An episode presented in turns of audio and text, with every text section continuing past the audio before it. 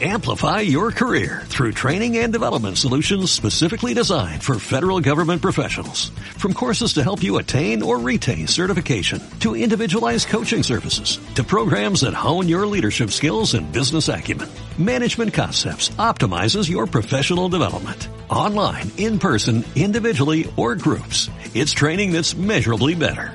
Learn more at managementconcepts.com. That's managementconcepts.com.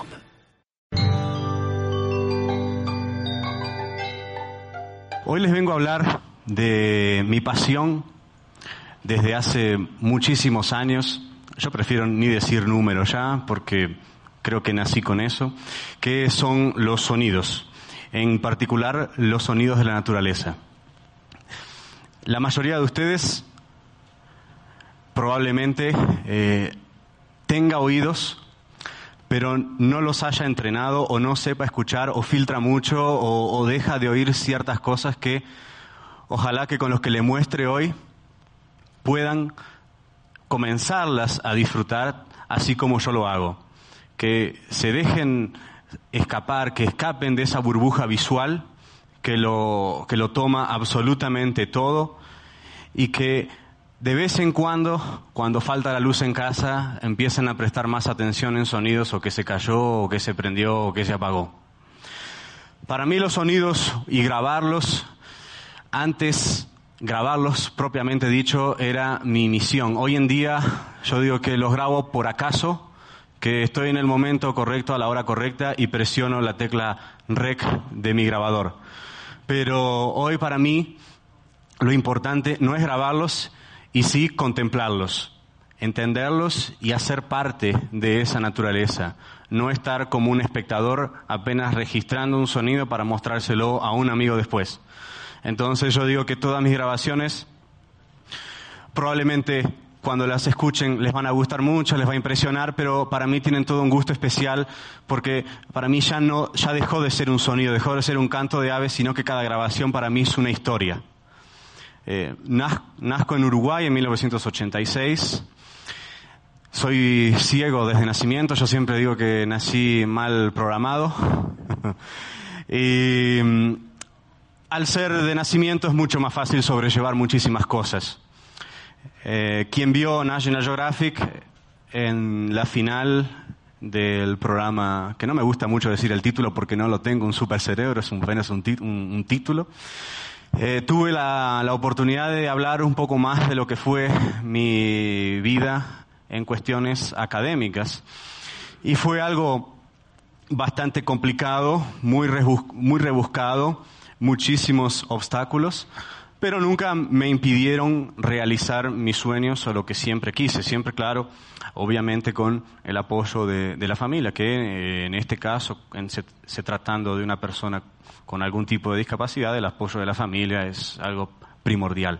Y bueno, eh, mi padre principalmente es mi gran mentor porque eh, gracias a él estoy sentado hoy hablando con ustedes.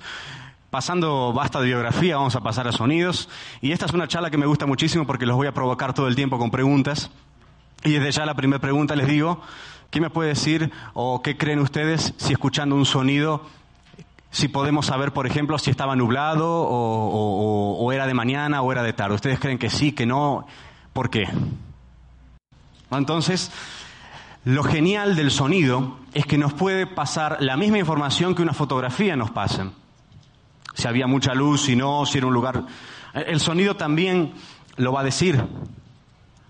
A su vez, a su vez, hay muchísimos pájaros que eh, de aspecto de plumaje no pueden ser la cosa más linda del mundo, pero en aspecto sonoro, y es el primer sonido que les voy a, mostrar, que fue mi gran revelación aquí en Colombia durante este viaje. Y ustedes van a escuchar que realmente es, es algo increíble.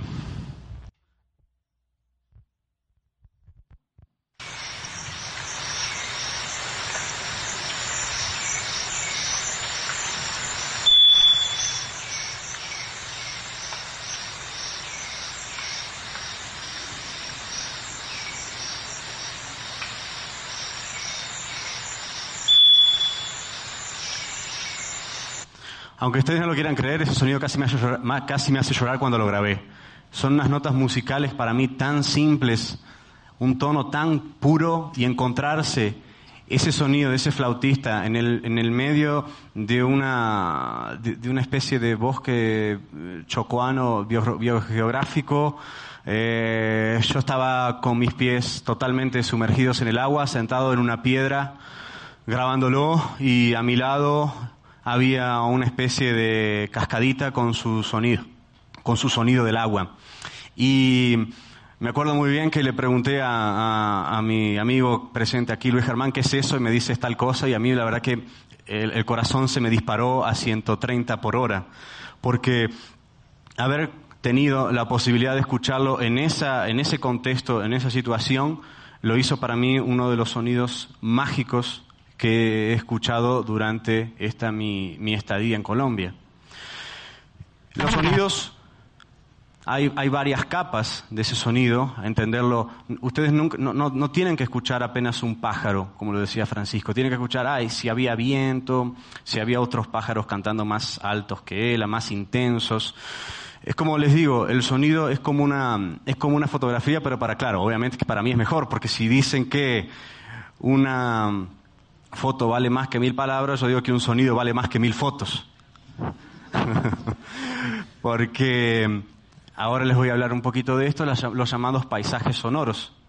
Eh, los paisajes sonoros están divididos en tres categorías que lo componen, la geofonía, los sonidos producidos por la tierra, una cascada, por ejemplo, la biofonía, los sonidos producidos por fauna, mamíferos, insectos, aves, y la antropofonía, que lamentablemente lo está dominando todo, el sonido producido por nosotros como un, aviones, motosierras, lanchas, autos, camiones. Estuve en lugares muy profundos del Amazonas y mismo así escuchaba generadores y algunos motores. Y eso me entristece. Me entristece porque yo soy muy, muy purista en mis grabaciones. Intento traerles a ustedes que a veces no pueden tener esa chance de tomarse dos o tres semanas para ir a lugares y, obtener paisajes sonoros. Yo me doy ese trabajo porque ya les digo, les digo desde, desde el comienzo que les digo que es, que es mi pasión y, y siempre intento traer sonidos lo más puro posibles. Les digo que lamentablemente el éxito es muy, es muy, es muy poco de 30 horas que puedo llegar a grabar, tal vez sin, manipular ese sonido, sin, eh, eh, sin editarlo como harían en Photoshop, ponerle más contraste, menos luz o más luz. Eh, de esas 30 horas saco en limpio 20, 25 minutos. Vamos a pasar las 30 horas a minutos, son 1800 minutos. Y de esos 1800 son 25 a, a media hora que saco de, de sonido limpio. Es menos del 2% y uno gasta tres semanas. Es, una reflexión que yo hago, que les hago y que piensen que, cuando, que cuando, después de esta charla vayan a la, a la, finca de algún amigo y digan, ah, esto es un placer, y, empiecen a escuchar un poco más allá de los pajaritos y van a ver sonidos de aviones o de carreteras o de sierras o de martillos. Y eso a mí me, me estresa muchísimo, no me, es algo que no me gusta, intento cada vez más ir más lejos y, y a veces uno va lejos, lejos, lejos y dice, no, acá, acá es el lugar perfecto. Coloca el grabador, el trípode, coloca el rec, el, el, audífono para saber cómo va la grabación y uno empieza a escuchar un generador, alguna cosa así. Y eso realmente desanima muchísimo. ¿Eh? Les voy a mostrar lo que yo considero, por ejemplo, uno de los sonidos más complejos de grabar pero a su vez a mí me, me atrapa mucho, me gusta mucho. Eh, es algo que eh, da su trabajo de, obtenerlo, ¿ah? aunque, aunque ustedes no lo quieran creer, ustedes dicen, ah, siempre está en ese lugar, siempre es eso, siempre uno puede ir y está. Eh, probablemente nadie se imagine qué es, les voy a dejar la sorpresa.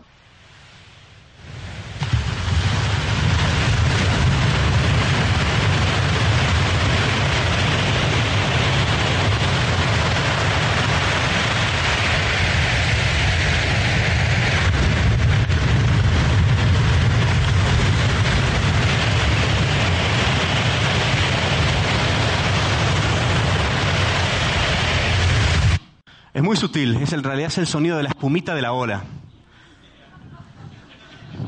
Eh, sí, casi con eso pierdo unos cuantos dólares en micrófonos porque estaban unos pocos centímetros del agua. Pero eh, cuando uno graba paisajes sonoros, eh, yo por lo menos me siento que estoy haciendo arte. Pero no es un arte, digamos así, activo en el que uno elige qué pintar. En realidad, la naturaleza me dice, está esto, esto y esto. Mezclalo como puedas. Entonces uno tiene que ser con dos micrófonos y un grabador, fíjense que, que, en qué condiciones, ¿no? Naturaleza inmensa contra un ser humano con un grabador y dos micrófonos. Eh, uno tiene que hacer algo. Entonces yo digo que ahí está también la parte mía de contemplar. Yo a veces voy a a un lugar, escucho una hora, dos horas, a veces ni grabo nada ese mismo día y el otro día digo, vuelvo y voy a colocar y voy a grabar de tal perspectiva. Pero ¿qué pasa? La naturaleza es, es, es, un, es un papel en blanco, una hoja en blanco. Nunca, va, nunca uno va a saber qué nos va a escribir mañana. Y lo que hoy servía, mañana nos llega y cambia totalmente.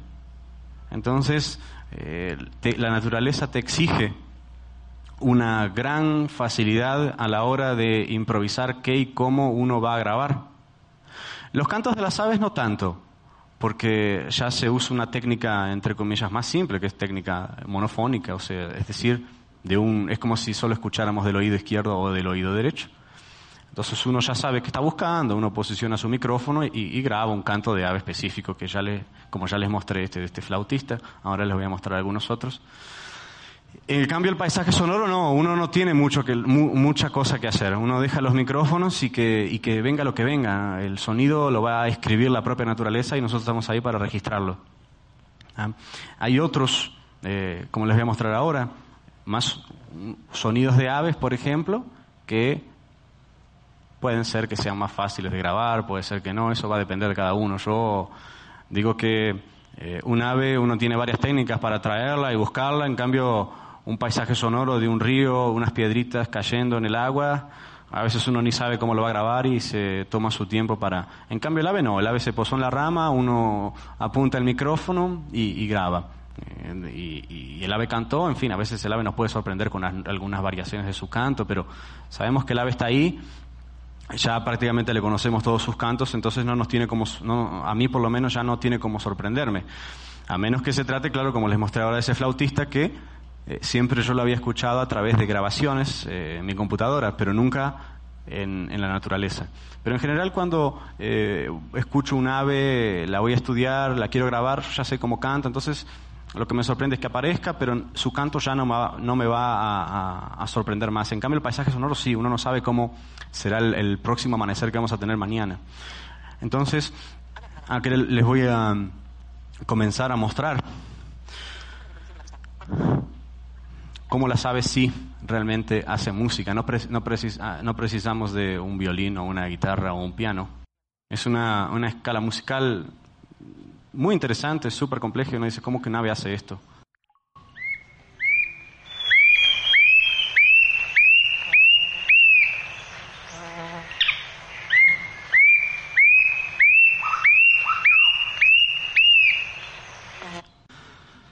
Si ustedes prestaran más atención en el día a día con los sonidos, probablemente me podrían decir el número de notas exactas que cada frase del ave tuvo sin necesidad de estar pensándolo mucho. Lo voy a poner de nuevo ahora, ustedes les van a prestar atención todos y probablemente van a decir un número exactamente cuál es.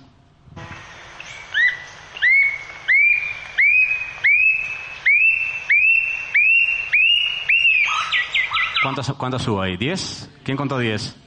Diez. ¿Por qué? Porque le prestaron más atención a ese sonido. Eh, yo creo que sí, a veces la ausencia de un sentido potencializa el otro. No que lo, no que lo potencialice en el, en el sentido estricto de la palabra, sino que lo aprovechamos más. Lo aprovechamos más, lo entendemos mejor. Por eso probablemente, y, no tengo la menor duda, de que, eh, exceptuando a Luis Germán, que me saca años luz de ventaja, no importa, eh, otras personas que, comenzaron, que, que por ventura comiencen a estudiar sonidos de aves, Pueden hacerlo mejor que yo, sin lugar a duda. Y, viendo y todo, no importa. Solo que ocurre que yo no tuve la vista como factor de distracción.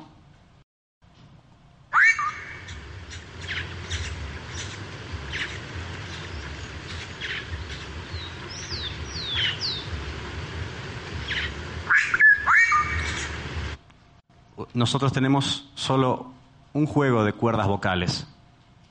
Las aves, en este caso, para simplificar la idea, esta familia de aves, de los mochileros, tienen dos juegos de cuerdas vocales y los pueden usar indistintamente, al mismo tiempo, de forma independiente.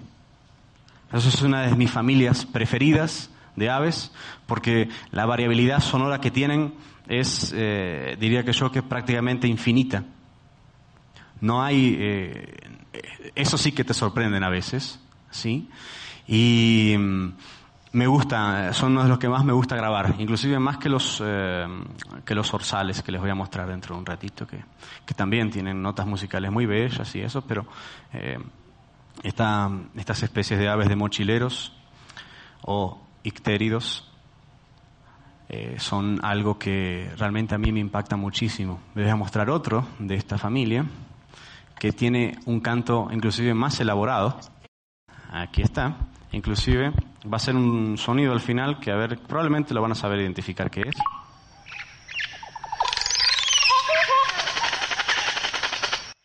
Cada vez que canta, termina de cantar, hace ese aleteo. Y ustedes pueden contar cuántas veces aleteó. Yo no puedo. Eh, en ese caso, ahí uno tiene que usar tecnología, ralentizar el sonido, ponerlo en cámara lenta. Ya escucharon imágenes de poner en cámara lenta. Bueno, el sonido también se puede poner para, para, para identificar cuántas veces hace una, una cierta variación de, de nota musical. No, tiene como 33, le conté.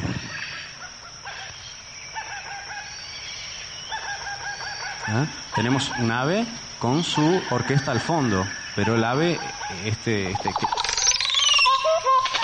esta ave es la, que está bien cerquita del micrófono, lo que tenemos em, cantando al lado de ella o atrás de ella es algo, es un segundo plano que como yo como sonidista em, no me gusta eh, abusar mucho de, la, edición de ese sonido, de, quitarle cosas o ponerle muchas ¿eh? para dejarlo un sonido como, como, como, aislado y flotando. ¿no? A mí eso no, no me gusta.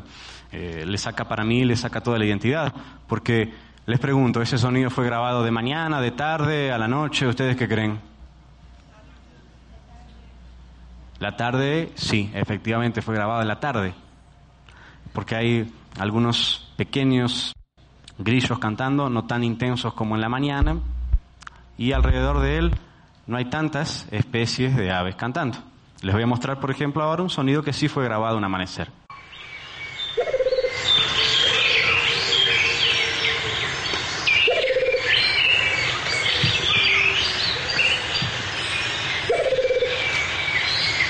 Hay más de 10 especies de aves cantando junto con él, más de 15. ¿Se dieron cuenta de la diferencia? Por lo menos allá les demostré que podemos identificar sonidos que fueron grabados a un amanecer y a un atardecer.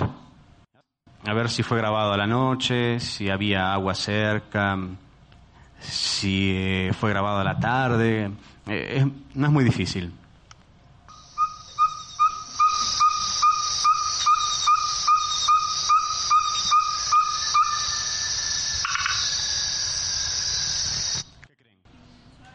Hay un, ¿no escucharon una especie de sapito, una ranita? Eso puede indicar perfectamente que uno está cerca de un charco de agua, por más que sea chiquitito o grande, había agua cerca.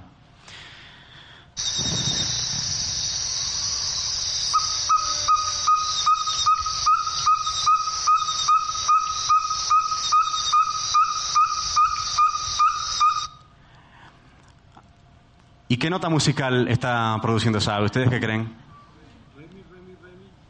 Es prácticamente re y a veces tiene algunos, casi un mi, exactamente, sí, sí, sí, sí, sí. Entonces, para mí, ¿cómo hay, a ver, me pregunta Juan Pablo, entonces, ¿cómo, ¿cómo grabás ese canto? Efectivamente, les digo, es un canto muy rítmico que mantiene notas re, mi, más o menos en una quinta octava del piano. Ya está. Para mí es eso. Pero para alguien que no tiene la, la, la, mm, la educación musical, lo puede grabar de diferentes formas. Ah, me- a mí me parece como que si estuviera raspando, eh, no sé, o, golpeando una copa de, cristal con una cucharita haciendo un ruido o, un raspando no sé qué. ¿eh? Unos, ustedes pueden también guardar esos sonidos por onomatopeyas o por cualquier tipo de asociación. Yo lo hago con la música, que a mí es lo que más fácil me resultó es eso. Porque la gran mayoría de, de- aves o de paseriformes de pájaros es muy, muy, muy musical. Les voy a mostrar otro que también les, les va, les, va, mm, les va a mostrar de cuánto es capaz un pájaro de emitir también, así como el flautista, notas musicales tan puras.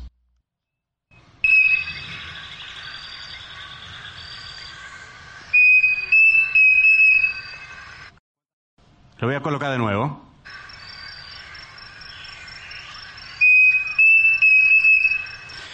¿Cuántas no- pero, o- cambio la pregunta, ¿cuántas notas diferentes hay aquí? En realidad hay dos diferentes. Presten atención, cierren los ojos o hagan su técnica favorita y se van a dar cuenta que son dos diferentes y tres iguales.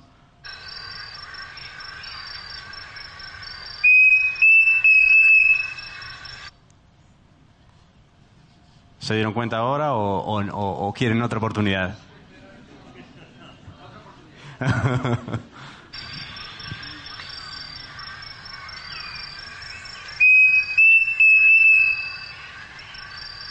Y esta misma ave, voy a seguir eh, mostrándoles la grabación, que es un canto más nocturno. Y ahora les voy a hacer unas comparaciones, a ver si, unas- un par de preguntas, a ver si prestaron más atención. Y, en el piano es como si fuera una octava antes de del primer canto. Yo sé que a veces les puede confundir mucho concepto musical, pero quiero mostrarles cómo yo aprendí a identificar los sonidos de las aves. Por favor, no me lleven al, al pie de la letra, ah, no, entonces si yo no sé música, no voy a poder saber identificar. Por el contrario, pueden hacer mejores asociaciones, que yo e identificar más que yo, sin lugar a duda. Pero les estoy mostrando que sí, que los pájaros tienen en sus notas musicales súper complejas, como la que ahora les voy a mostrar otra, otra ave que aquí en Colombia estuve en el retiro y realmente parecen, parecen gallinas de tan, eh, de tan fácil que es que son escucharlas. En Brasil son muy difíciles, hay que ir mucho adentro de la selva para inclusive verlas y, o, grabarlas, que mm, son las llamadas gralarias. No, no sé en- si Germán me puede ayudar con el nombre común de ellas. Compra- las comprapan, ¿no? Que es, es, eh, no sé silbar, en fin, toco piano pero no sé silbar. Este, no, toqué piano, así que me olvidé de silbar. Y mm, esa también son tres notas súper suaves. Y ahora les voy a mostrar una que grabé en Brasil, que también tiene, quiero que me digan qué escuchan de ella, cuántas notas, eh, qué tipo de notas, si las pueden contar o no, después de todo, de esto que les estoy explicando, cierren sus ojos o utilicen la técnica de escucha que quieran.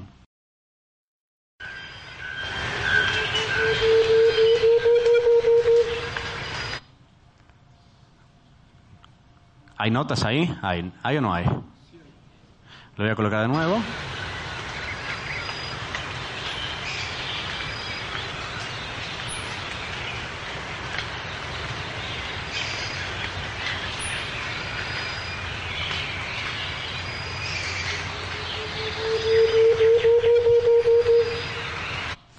Y ahora les pregunto cuántas notas, no les pregunto cuántas notas hay porque sería, sería eh, muy mala gente de mi parte. Sí, no, sí, creo que son 14 o 15, sí. Pero ¿cuántas notas diferentes pudieron escuchar aquí? Yo sé que es un poco más difícil porque el canto está más rápido. Son, tres notas diferentes, pero hay casi 14 notas. Entonces, yo me lo imagino en el piano eso, de un la pasando por un si bemol a un do.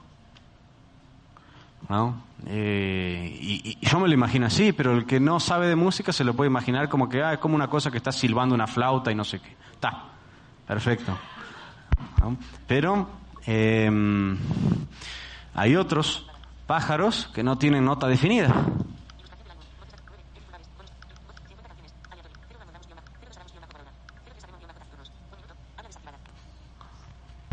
Como este que les voy a mostrar ahora.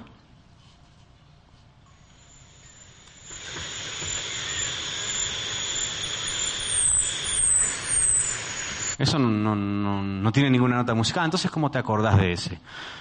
Bueno, ahí empiezo a, memorizar ya por cuestiones de, duración de cada frase, de segundos de separación, en fin. Ahí son, ya, uno no puede aplicar conceptos musicales de notas, pero puedes aplicar uno de ritmo, uno de... Ah, es un pájaro que parece un compás de dos notas negras y una blanca, por ejemplo. ¿Ah? el, famoso solfeo que el que hizo música probablemente lo dio, yo también. Así que, eh, pero me sirve, después de tantos años uno ve que sirvieron todas esas lecciones de solfeo que yo tuve. Y ese, canto, ¿alguien le identificó alguna nota? ¿O no, lo coloco otra vez?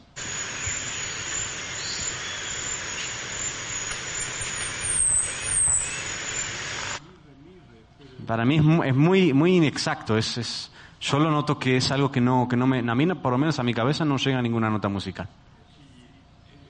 Es como un raspado, ¿no? Una cosa así que no...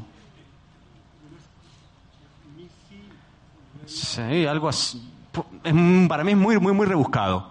¿ah? Eh, para mí es algo que no... Entonces, eh, ocurre mucho eso con las aves. Bueno, entonces yo no puedo aplicar notas. ¿Qué aplico? Aplico otros, otros conceptos también de la música. Ah, acá les voy a mostrar una, una, especie de palomita que también tiene sus, sus, notas musicales en sus debidos tiempos. Entonces la memoricé así.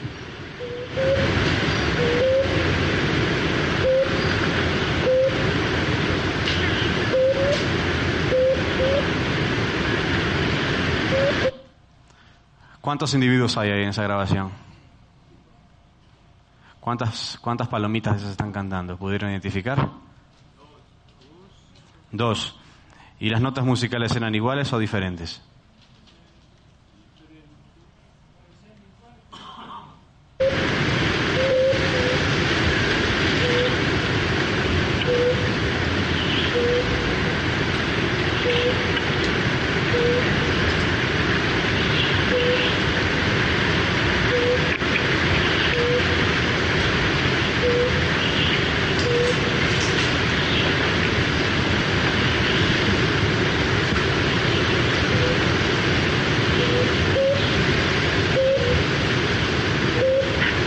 son dos individuos, que uno tiene un do y el otro me atrevo a decir que es casi un re, pero yo me, tiro más por el do sostenido. Y, y eso es lo que les estoy mostrando ahora, es el llamado, que no lo quise nombrar hasta ahora porque me parece muy, muy, muy, muy como que, ah, qué, qué cosa loca, oído absoluto. Bueno, sí, para mí es algo normal, pero eh, como, como se habrán dado cuenta, es, es una una, una, una, virtud o un defecto, depende de lo que, de dónde, por dónde se mire, porque a veces cuando uno está en, locales eh, súper estridentes, Parque de los Loros, eh, Leticia, el que fue, no vaya, el que tenga oído musical que no, no se lo recomiendo. Eh, molesta muchísimo, uno tiene una sensibilidad que a veces me pasa mucho cuando voy a algún lugar donde hay música en vivo, pido para salir un poco porque es algo que me... Y las personas a, mi alrededor no, pueden conversar tranquilamente, filtran, no les pasa nada, pero para mí no, para mí es una cosa que... Es como si visualmente los enfocaran a ustedes con luces de LED o estroboscópicas, ¿no? No verían absolutamente nada. Bueno, la misma historia es conmigo y, esos sonidos extremadamente estridentes que me dejan completamente, eh, y, y es verdad, me dejan completamente ciegos porque no sé dónde estoy, totalmente desorientado y eh, mi primera mi primer sentimiento es de escaparme de ese, de ese tipo de lugar que, que, me que hacen con que mis oídos no funcionen bien. Ah, les voy a mostrar para que vean, porque yo no, no me gustan eh, los loros. Sí. Todo tiene su, su cosa. Por eso que mis CDs, eh, si hay un canto del oro es porque me faltaba una especie para completar el número que quería. porque si no, no parecen. Y el canto que tengo de ese lorito dura 18 segundos, ni grabarlo me tuve ganas. Pero fíjense, por, por algo les digo.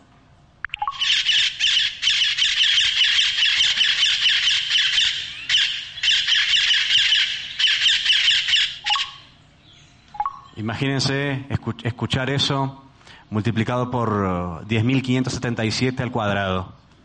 Bueno, eh, ese es el Parque de los Loros, señores. Si quieren torturar a alguien, mándenlo ahí. Encadénenlo a una columna y te vas a quedar tres horas ahí escuchando los loritos, divertidísimo. Qué bonito, qué bonito loritos, sí.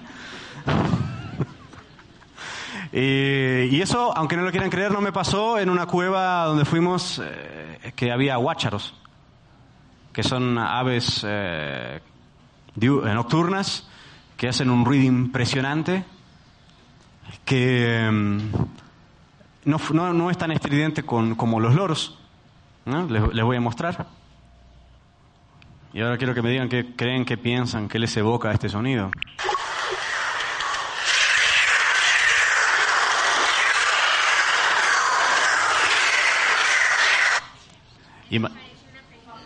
Exacto, mucha gente dice eso. Yo digo que vuelvo al periodo Cretácico, hay un dinosaurio ahí.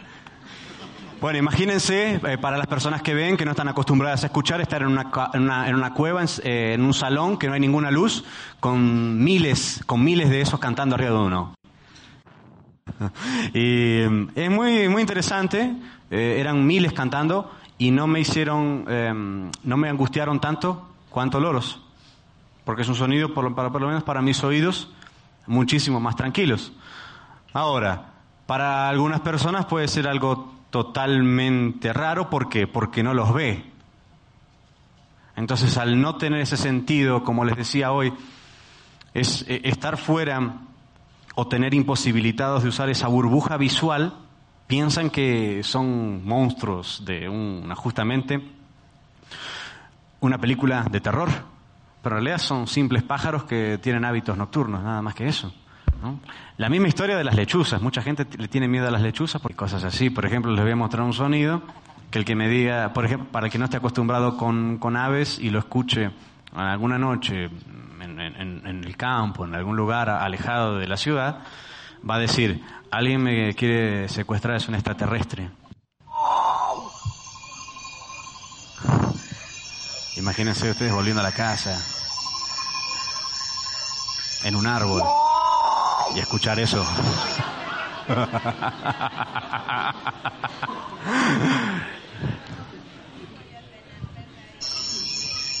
Con estos sonidos espeluznantes.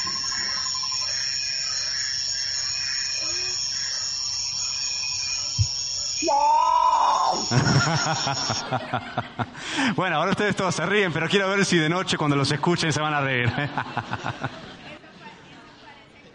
Entonces son esa cuestión ¿no? de las aves, qué variedad les he mostrado hoy de sonidos, desde sonidos preciosos que a ustedes les gustaría estar escuchándolos las 24 horas del día, a sonidos como este que probablemente la gran mayoría no le guste, pero a mí me encantan. Gustos son gustos, dicen. Eh, es algo parece surreal, ¿no? Pero eh, son, son sonidos que me gustan, eh, los nocturnos, porque yo eh, funciono mucho mejor cuando trabajo mis sonidos, edito mis sonidos a la noche, porque no tengo ruido de la calle, no, no, hay, no hay peleas de vecinos. no hay sonido de cacerolas, de gente haciendo churrasco, huevo frito, ¿sí?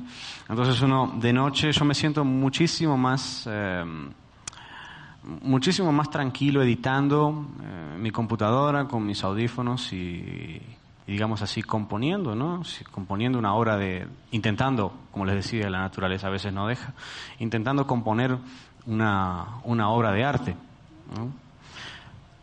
Para ir finalizando esta parte de sonidos de aves y mostrarles varias varias nuances, varias, varias capas de esos sonidos, diferencias, quiero mostrarles eh, una especie de, de, zorzal que es muy bonita. Eh, estaba sentado en una, una, pequeña silla en el medio del, de un local de grabación bastante selvático, bastante denso. Y yo soy muy, como les, como les dije, contemplativo, pero tenía mi micrófono en un trípode y mm, el zorzal me llegó a, más o menos unos 4 o 5 metros de mí, estaba con mi padre, él me dice, está a 5 metros tuyo. Se paró en una rama y mm, me regaló el sonido que les voy a mostrar ahora.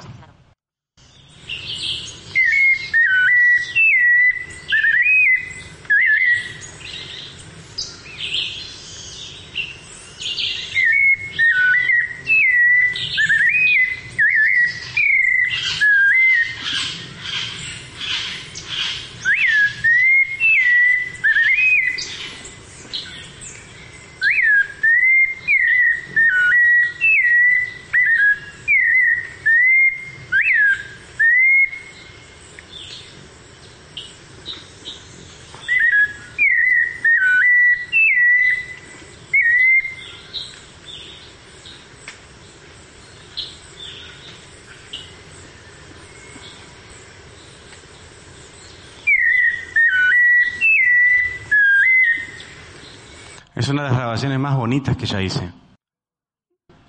Y, ese pájaro, eh, yo digo que ese sonido para mí fue un, regalo, ¿no? Porque yo estaba quieto en mi silla esperando y él vino y cantó.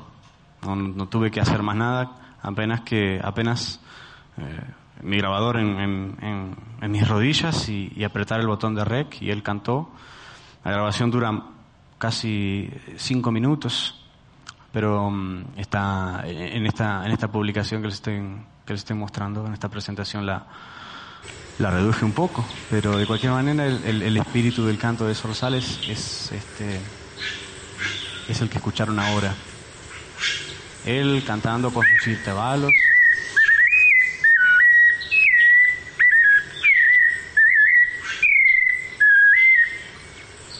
Es algo que eh, yo digo, cuando obtengo un sonido de ese estilo, yo ya para mí apago el grabador y, me voy a, descansar a algún lado, me voy a la playa, a sentarme en la arena, porque la naturaleza ya me dio ese regalo diario.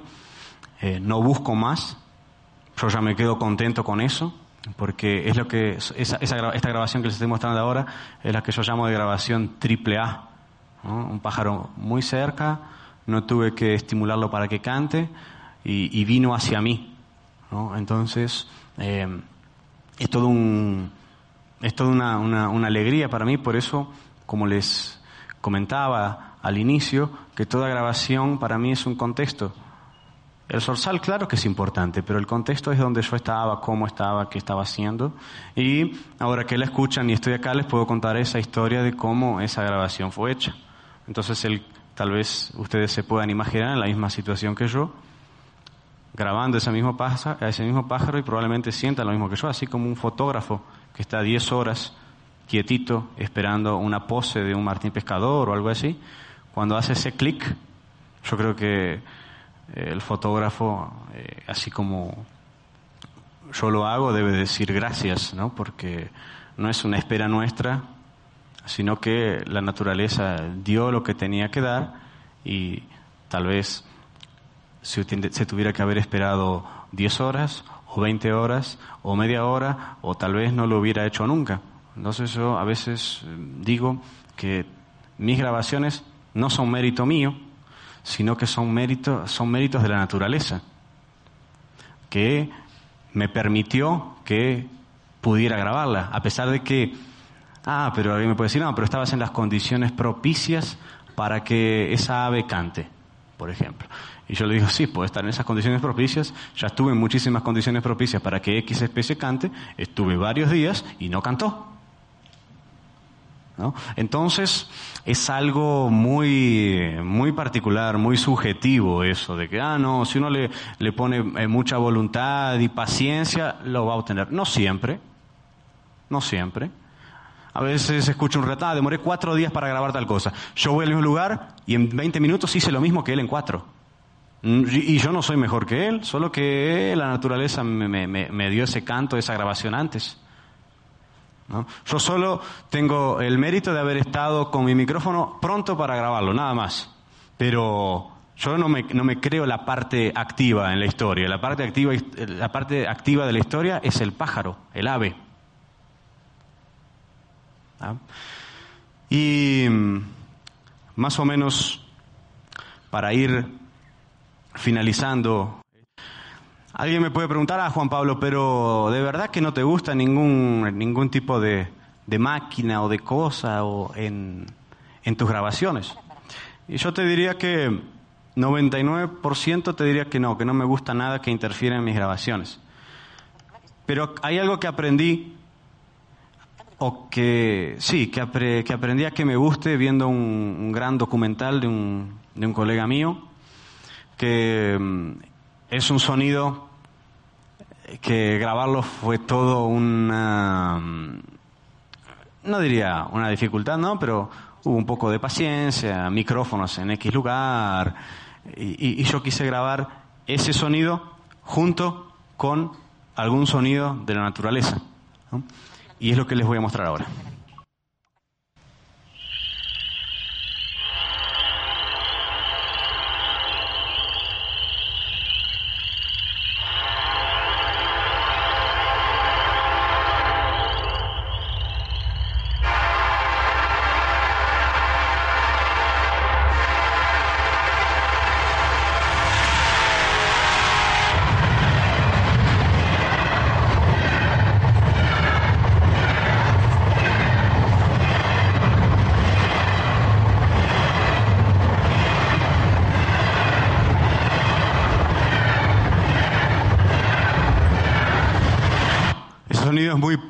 Especial para mí. Eh, no solo por, eh, porque me gusta ese sonido de los trenes, ¿no? Eh, para ejemplificarlos, el micrófono creo que estaba más o menos a, unos 50 centímetros de la vía. Y claro, estar parado ahí, el, el, piso tiembla y uno dice, no, no, donde se salte una tuerca de ese tren o un tornillo, me parece que no cuento el cuento, no cuento la historia. Pero valió muchísimo la pena haberlo grabado porque tenía esa mezcla de anfibios junto con el tren.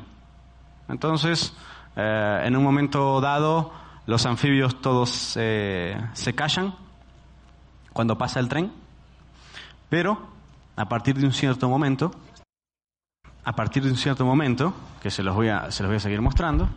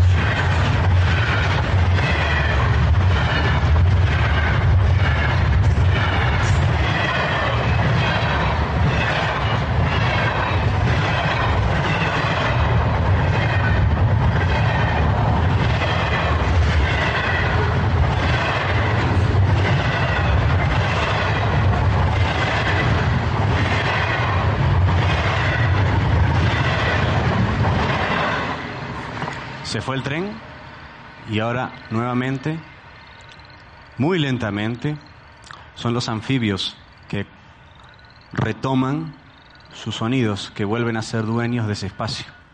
Entonces, eh, es, un sonido que evoca muchas cosas, ese, tren pasando. Y, en fin, eh, es este, es una manera de mostrar de cómo también a mí me gustan eh, grabar ciertos sonidos junto con la naturaleza.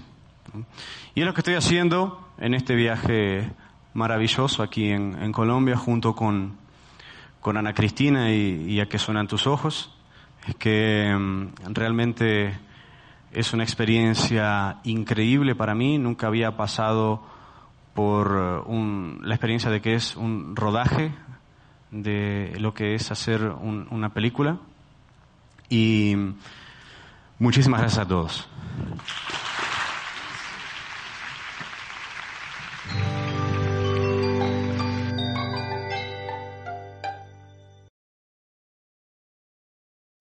Amplify your career through training and development solutions specifically designed for federal government professionals. From courses to help you attain or retain certification, to individualized coaching services, to programs that hone your leadership skills and business acumen, Management Concepts optimizes your professional development. Online, in person, individually, or groups. It's training that's measurably better. Learn more at managementconcepts.com. That's managementconcepts.com.